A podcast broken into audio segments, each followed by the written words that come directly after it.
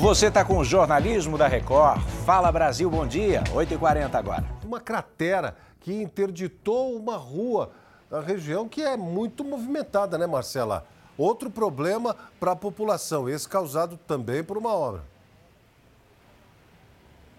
Exatamente, William. Dá só uma olhada no tamanho que já está essa cratera. Estamos na Alameda Araguaia, aqui na região de Barueri, ainda, região metropolitana de São Paulo. A gente vê que tem uma grande quantidade de água neste momento porque choveu. Parou de chover agora há pouco. Então, a prefeitura disse que se trata de uma obra para as galerias pluviais, as galerias que recebem aí a água da chuva. Só que essa cratera se abriu ainda durante as fortes chuvas que atingiram a cidade de Barueri também. Na segunda-feira ela tinha um tamanho, ontem voltou a chover aqui na região e aí ela aumentou de tamanho e tá assim. A gente percebe também que o asfalto está rachado e toda essa região aqui está interditada, foi interditada pela Defesa Civil. E o que prejudica também para quem mora ou vive aqui pela cidade de Barueri. Isso porque, dá só uma olhada no trânsito.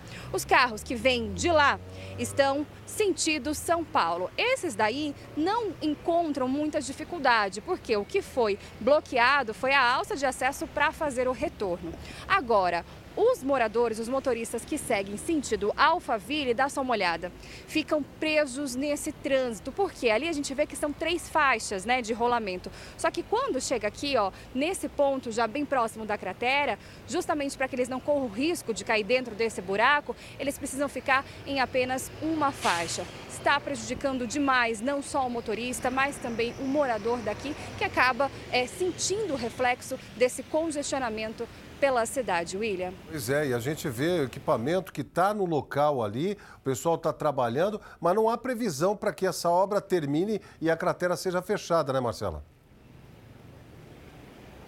Não há previsão, até porque voltou a chover. E quando chove, o maquinário tem que ficar parado, porque senão pode causar mais prejuízo. Tudo isso pode vir abaixo, essa cratera pode ficar ainda maior, o que causa, é claro, também preocupação em quem passa por aqui. Ó, se eu pedir para o Rincon virar a câmera, a gente percebe que existe uma faixa de pedestres. Então passa muitas pessoas aqui ao meu lado, ó, também que utilizam essa via. Não são só motoristas, mas pedestres também.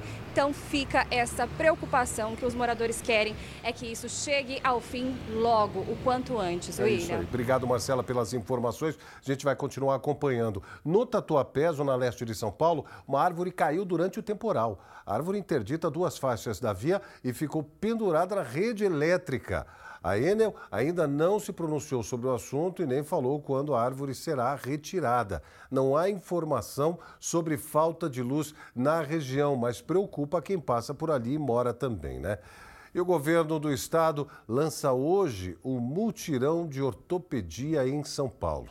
O projeto tem o objetivo de atender mais de 26 mil pacientes que aguardam por cirurgias ortopédicas de média e alta complexidade em todas as regiões do estado.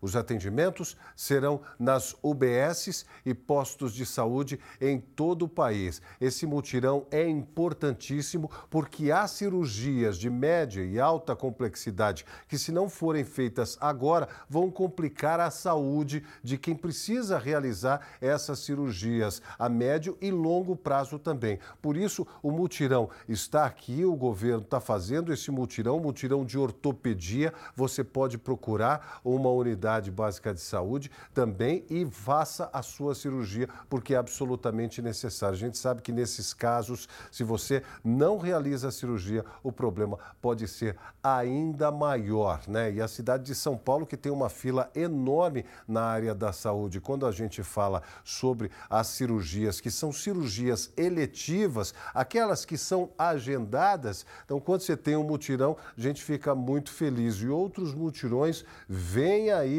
na cidade de São Paulo. Portanto, se você tem a possibilidade, faça isso, realize a cirurgia para que você resolva o problema que você tem na área de ortopedia. A gente continua com mais informações do Brasil e do mundo com o Edu Ribeiro e a Mariana Godoy. Daqui a pouco eu volto com mais notícias de São Paulo. Até já. Quem aqui não gosta de um bom azeite para cozinhar, para colocar na salada? Azeite vai bem com quase tudo, né? Agora, anda difícil para o bolso do brasileiro. Olha, azeite é uma delícia e custa quanto vale. Nos últimos 12 meses, o preço do azeite de oliva subiu muito e quem costumava comprar regularmente no mercado agora está tentando procurar alternativas.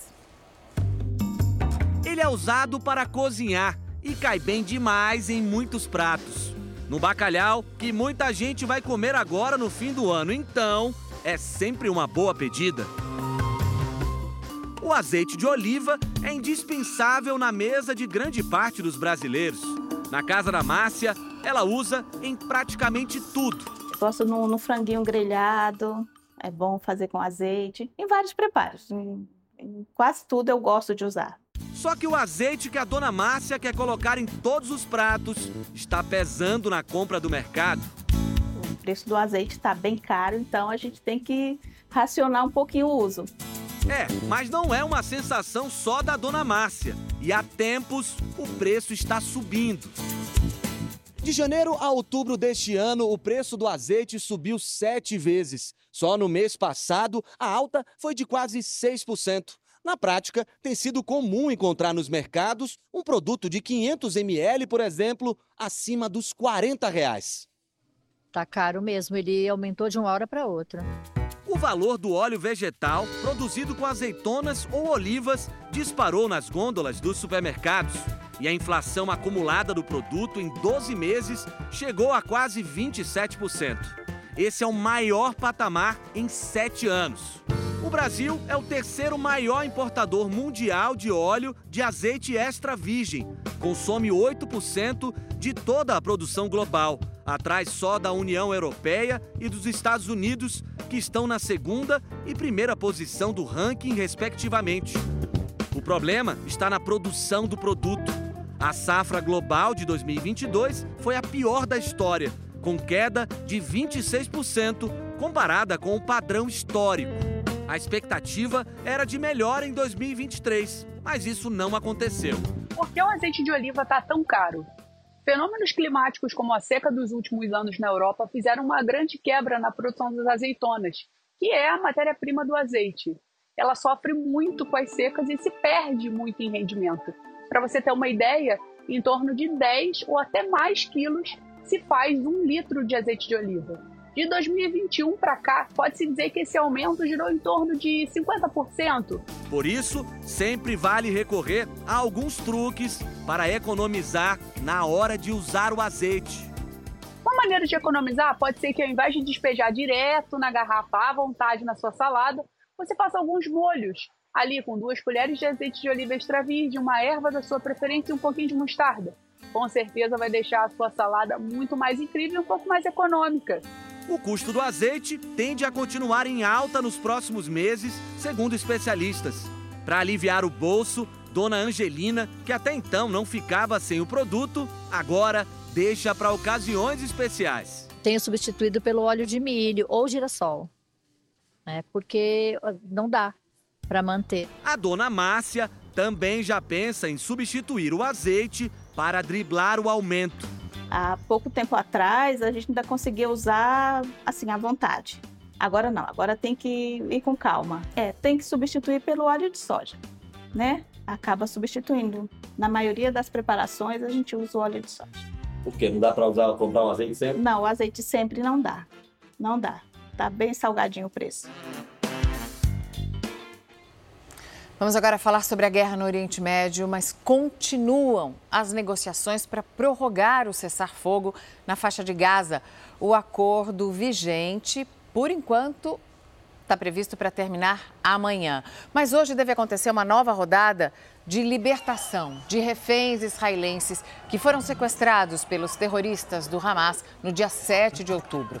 Essa trégua começou na última sexta-feira foi feita sob negociação de Estados Unidos e Catar e ontem 12 reféns israelenses, mais 12 foram soltos pelos terroristas. Em contrapartida, Israel libertou 30 palestinos que estavam em prisões em Israel. E a polícia da Espanha prendeu dois irmãos brasileiros suspeitos de ligação com o grupo terrorista Estado Islâmico. Os dois foram detidos na cidade de Estepona, no sul do país, e agora estão em prisão preventiva em Madrid, a capital espanhola. A polícia não divulgou ainda a identidade dos suspeitos. Segundo as investigações, eles usavam plataformas de mensagens para apoiar os terroristas. A prisão foi feita com a ajuda da Polícia Federal Brasileira e do FBI, a Polícia Federal Norte-Americana. A mulher do chefe de inteligência da Ucrânia está internada com sinais de envenenamento. Mariana Budanova está internada com intoxicação por metais pesados em um hospital de Kiev. O governo da Ucrânia não confirmou se estão sendo feitas investigações sobre alguma possível participação russa nesse envenenamento. Os dois países, claro, estão em conflito, você sabe, desde o início do ano passado. O presidente Lula participou agora há pouco de um seminário de negócios entre Brasil e Arábia Saudita em Riad. É a primeira etapa de uma viagem do presidente pelo Oriente Médio. Lula ainda viaja ao Catar e depois aos Emirados Árabes Unidos para a Conferência do Clima das Nações Unidas. O dia aqui em Riad começou com um seminário de negócios entre os dois países, liderado pelo ministro de Investimentos da Arábia Saudita, Khalid Al-Fali, e pelo presidente da Apex, a Agência Brasileira para a Promoção de Exportação e Investimentos, Jorge Viana. No encontro que teve com o presidente Lula na noite de ontem, o príncipe herdeiro da Arábia Saudita, Mohammed bin Salman, defendeu que o comércio bilateral com o Brasil suba dos atuais 40 bilhões de reais por ano para cerca de 100 bilhões de reais por ano até 2030. Os setores mais beneficiados seriam agricultura, transição energética, defesa e infraestrutura. Agora há pouco, o presidente Lula discursou sobre as oportunidades de negócios entre Brasil e Arábia Saudita. Que vocês construam parcerias com os nossos empresários para que as empresas brasileiras gerem desenvolvimento no Brasil, mas gerem desenvolvimento também na Arábia Saudita. Que a gente gere emprego no Brasil, mas que gere emprego na Arábia Saudita. E que a gente possa vender ao mundo as coisas com melhor qualidade para que o mundo possa sobreviver. Olha, pelo menos 150 pessoas podem ficar sem as tão sonhadas viagens que foram planejadas, viagens para ser feita aqui pelo Brasil e também para fora. São clientes que já pagaram, mas ainda não têm seus bilhetes não. Imagina quanto tempo essas pessoas estavam sonhando com isso. A pergunta é: dava para confiar nesses anúncios de viagem? Esse grupo acusa duas mulheres de terem dado um golpe e assim lucrado um milhão de reais com anúncios falsos. Esta mulher, que prefere não mostrar o rosto, foi convidada a entrar em um grupo no WhatsApp, no qual duas mulheres vendiam pacotes de viagem com preços bem atrativos. A dentista aproveitou e comprou passagens para um destino dentro do Brasil e outro no exterior. Mas, segundo ela, tudo não passava de um golpe. O meu prejuízo foi de 5 mil. Eu paguei primeiro as passagens é, nacionais e depois as passagens para para a Europa. Nenhuma dessas viagens aconteceu. Mais de 150 pessoas podem ter sido lesadas e o prejuízo passa de um milhão de reais. São clientes de várias partes do Brasil e dos Estados Unidos que já estão se mobilizando para processar as responsáveis pelo golpe. Neide é mineira e mora em Orlando, nos Estados Unidos. Pagou quase 11 mil reais para trazer a família americana para conhecer o Brasil em dezembro deste ano. Esse sonho foi interrompido. Ela tem que pagar, entendeu? Não é, não é ficar impune. Então, é isso que nós estamos correndo atrás, que vê que ela, ela realmente ela precisa é, é pagar por tudo que ela está fazendo. Segundo as vítimas, as supostas golpistas são essas duas mulheres, Rafaela Tavares e Patrícia Alencar. O advogado de Rafaela disse que a cliente chegou a receber pagamentos em Pix mas que repassava os valores para Patrícia, que seria quem coordenava a parte financeira. Tudo em cima da Patrícia, a qual eu tive a oportunidade de contactar pessoalmente com ela na cidade de São Paulo. E a Patrícia, conversando comigo, ela assumiu essa responsabilidade, demonstrando que realmente a Rafaela foi enganada por ela. E falou também que pretende ressarcir todas essas vítimas. A Polícia Civil de Minas Gerais disse que foram feitos vários boletins de ocorrência contra as envolvidas. Mas, para que o caso seja investigado, é preciso que as vítimas autorizem a instauração de um inquérito policial. Nós tentamos falar com a Patrícia Alencar, mas ainda não tivemos qualquer retorno. A Polícia Civil informou que essas vítimas têm seis meses para oferecer representação contra as empresárias para que seja instaurado um inquérito policial ou então uma ação na Justiça. O Congresso Nacional se mobiliza para votar e derrubar o veto do presidente Lula à desoneração da folha salarial. A decisão de Lula, na prática, vai aumentar os impostos sobre os salários de mais de 9 milhões de trabalhadores dos 17 setores que mais empregam no país. Decisão que ameaça os empregos de um milhão de brasileiros. Senadores e deputados de 11 frentes parlamentares se uniram em defesa da manutenção da medida que evita demissões e estimula contratações. O governo, na verdade, ao vetar a desoneração, ele está pensando em arrecadar mais. Ele não conta com essa receita hoje, ele quer contar a partir de 2024. E entre dois pesos que se tem de escolher, arrecadar mais ou preservar empregos, infelizmente se fez a opção por arrecadar mais. E a, e a resposta disso é elevar o custo do emprego, ficará mais caro contratar pessoas, ficará mais caro manterem pais e mães de família nos seus postos de trabalho. Nesta terça-feira, o grupo lançou um manifesto. No texto, os parlamentares dizem que a desoneração tem sido fundamental para manutenção e geração de empregos em setores-chave da economia e defendem que a derrubada do veto é o caminho mais acertado para dar segurança e garantir os empregos que serão impactados com o veto. Vamos aqui defender a derrubada do veto e continuamos abertos à conversa com o governo para que a gente possa ajudar o governo a sair dessa crise que nós estamos enfrentando. Volto a dizer, as frentes não são contra o governo, as frentes são a favor do Brasil e do emprego. O presidente do Congresso, Rodrigo Pacheco, disse que pretende realizar até a próxima semana uma sessão conjunta do Congresso para analisar o veto à desoneração. Caso a maioria simples de deputados e senadores vote pela derrubada da decisão de Lula, a desoneração vai continuar valendo até 2027. Há uma iniciativa e uma vontade de que essa semana ainda se realize uma sessão do Congresso. Isso vai depender muito, obviamente, da articulação dos líderes partidários e do presidente Rodrigo Pacheco. Durante a votação da proposta, 84% dos deputados federais votaram pela aprovação da prorrogação da desoneração da folha de pagamento.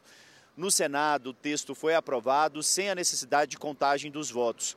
A prorrogação da desoneração da folha de pagamento permite às empresas de 17 setores pagarem alíquotas de 1 a 4,5% da receita bruta ao invés de 20% sobre a folha salarial.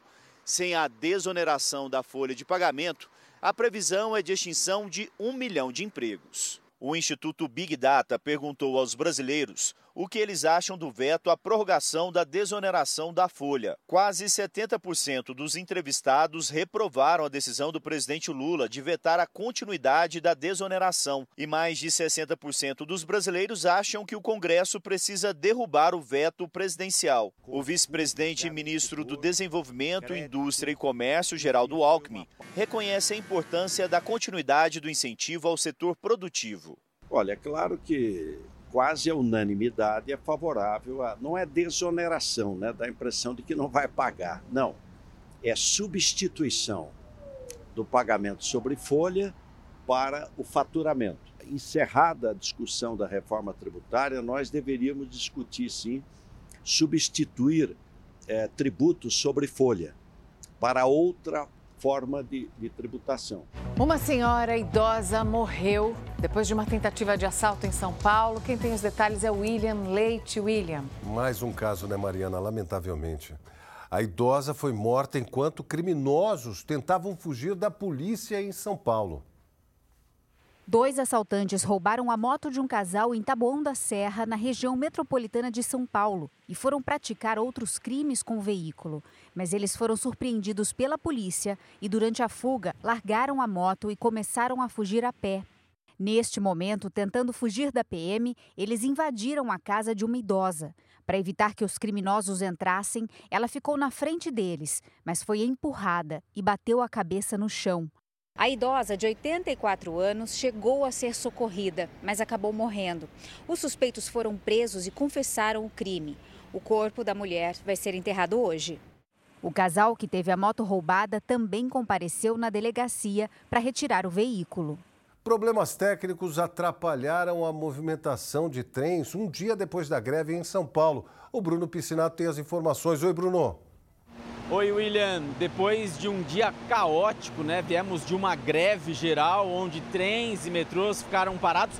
Hoje voltaram a circular de forma normal. Nós estamos aqui na Estação da Luz, mas é importante dizer também que tivemos problemas no dia de hoje, ainda resquícios do que aconteceu ontem. Na linha Nova Esmeralda, entre as estações Luz e Brás, houve um corte de energia ali na parte da fiação. Inclusive, a gente teve imagens, o nosso helicóptero mostrou os técnicos trabalhando hoje pela manhã. Chama atenção que esse corte aconteceu ontem, ainda no dia durante a greve, e a gente tem que salientar aqui que a linha Nova Esmeralda, onde teve esse corte de energia, é uma linha concessionada, né? Ela já foi privatizada, estava funcionando normalmente, então vai ser investigado esse corte de energia. Além desse problema entre as estações Luz e Brás, na linha Diamante, entre as estações Júlio Prestes e Barueri, a, estratégia de looping, né, de ida e volta, ela foi anulada para tentar é, melhorar ali a circulação que estava difícil nessa manhã. Mas fora esses dois problemas isolados,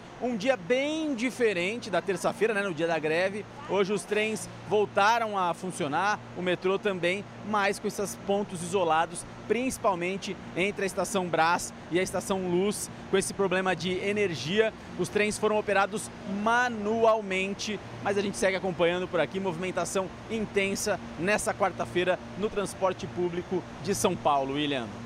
Obrigado, Bruno, pelas informações, mas dor de cabeça para o paulistano. Né? Um homem foi preso suspeito de xenofobia no Aeroporto Internacional de São Paulo. Ele teria empurrado e agredido verbalmente uma passageira chinesa. A situação foi presenciada por diversos passageiros. Dois deles se ofereceram para depor como testemunhas. Todos foram para a delegacia da Polícia Federal no aeroporto para prestar depoimento. Foi instaurado o inquérito policial contra o acusado com base na lei do racismo. Essa é uma situação que chama atenção e causa muitas polêmicas. Às vezes deixam passar em outros casos. É caso de polícia e Polícia Federal. Nós estamos acompanhando esse caso e, claro, outros que podem também se desenrolar nos aeroportos de São Paulo. Nós vamos continuar com mais notícias. Mariana Godoy e Edu Ribeiro. Tchau, amanhã a gente volta. Você tem o hábito de arrumar cama assim que acorda? Olha, se não tem, é bom começar. Olha, eu não tenho, mas meu marido faz isso e eu fiquei muito feliz de saber. Sabe por quê? É. Uma pesquisa descobriu que esse costume de arrumar cama assim que acorda é um hábito de muitos milionários. E olha, não é uma coincidência, não, uma informação não. aleatória. Parece que existe um motivo para isso. Você aí tem o hábito de arrumar a cama logo que levanta? Não, não conseguimos arrumar, mesmo porque já dorme muito pouco. Não tenho costume, eu saio de casa cedo, né, umas 5 e meia da manhã, aí eu saio correndo na correria mesmo, e não arrumo. Sim, todos os dias. Eu gosto da minha cama arrumadinha, esticadinha. Quem não faz deveria repensar esse costume. E sabe por quê? Isso pode influenciar o que você faz ao longo do dia. Randall Bell, um economista americano que há mais de 25 anos estuda o comportamento de pessoas bem-sucedidas, observou um hábito muito comum entre milionários: o de arrumar a cama todas as manhãs logo depois de levantar. Pelos cálculos dele, isso aumenta em até 206% as chances de uma pessoa se tornar milionária. Agora eu vou tentar, até para ficar, né, para ver se eu ganho um pouquinho mais de dinheiro. Talvez seja isso os desafios financeiros, né? Será que o brasileiro não está arrumando a cama? É como se fosse dar um start para o cérebro para um dia bem organizado. Essa pode ser a explicação para a constatação do economista americano. Os pequenos hábitos podem trazer alguma repercussão na nossa performance intelectual, emocional e nossa capacidade de executar. No caso, eles citam esse pequeno hábito, que é o hábito de despertar, né, romper o sono, entrar na vigília e se comprometer com uma pequena ação, que é arrumar a cama. Ali você já geraria um pacto não só de disciplina, como de organização, uma mudança de mentalidade, já entregaria uma primeira tarefa, né? Tem vários outros hábitos que podem levar o cérebro a esta melhor performance logo pela manhã. A Maria Clara acorda, sai da cama, arruma para ir para a escola e todos os dias ouve a mesma coisa da mãe. Maria Clara, antes de sair, arruma sua cama e abre a janela. Não esquece. Eu acho que tudo que você tem uma boa organização, você tem boas energias para tudo. Arrumar a cama é uma dificuldade que a adolescente tem, assim como organizar tarefas do dia a dia. Eu nunca tive essa essa iniciativa de pegar e arrumar a cama. Arrumei bem poucas vezes. Mas é que às vezes dá preguiça, às vezes ela, me, ela, me, ela sempre me avisa, mas eu esqueço de fazer e eu vou para a escola direto. É sempre uma, uma bagunça muito grande. Agora, pensando na disciplina que pode levar ao sucesso e talvez aos milhões, vale o esforço pela mudança, né? Eu vou começar a arrumar, vou lembrar esse dia todo dia, esse número. Melhor, né? Uhum. Melhor que você acha. Essa daqui é uma ação repetida pela Josiane todas as manhãs desde criança. Organização, mesmo nos pequenos detalhes, faz parte de um método que a levou a muitas conquistas. Se eu for organizada com a minha casa, eu vou ser organizada com a minha vida, com as minhas contas, com meus compromissos com as pessoas. E é isso que todo mundo espera hoje em dia, né? É ser organizado e ser uma pessoa responsável. Disciplina aprendida e praticada pela filha Mariane. A gente já começa com esse ritual, né, de arrumar a cama. E sinto que o meu dia é bem mais produtivo. Eu acho que quando você começa a criar hábitos, você começa a ficar mais responsável consigo mesmo. Aí sempre dá certo. Tô arrumando. Tem imagens. Eu confesso que não, não arrumo assim que acordo, não. Mas meu marido arruma. Fala Brasil está terminando, desejando um dia arrumadinho para você, viu? Você fica agora com Hoje em Dia. Oi, César. Quando Bom a gente dia. coloca as coisas em ordem no fim do ano, também o ano novo começa bem, né? Eu acho que isso, o ano novo é todo dia para mim, né? Não Ai, meu só Deus. nessa virada. Pra mim é meu- só última olha, semana de dezembro o que eu meu arrumo a sonho, cama. O meu sonho É. era conseguir, igual o Edu Ribeiro, arrumar uma cama como se fosse um quarto de hotel, sabe? Não, É mas eu não envelopo difícil. no pé, não. Com aquelas, aquilo, né? com aquelas almofadinhas É, todas, tudo as dobradinho, é muito Você arruma bom, a cama, né? César Filho? Eu arrumo sim, de fim de semana. Posso pegar as imagens? Ah, de fim de Claro que semana. sim, é de fim de semana, né? Porque eu acordo muito cedo, minha esposa ainda fica lá dormindo mais um pouquinho, depois deixo pra ela, né? Justo, justo. um beijo pra vocês, uma quarta-feira produtiva, abençoada. Amém. E que vocês tenham um bom descanso. Muito obrigado pela companhia, pelas informações e prestação de serviços até agora. Até amanhã, Até. se Deus quiser.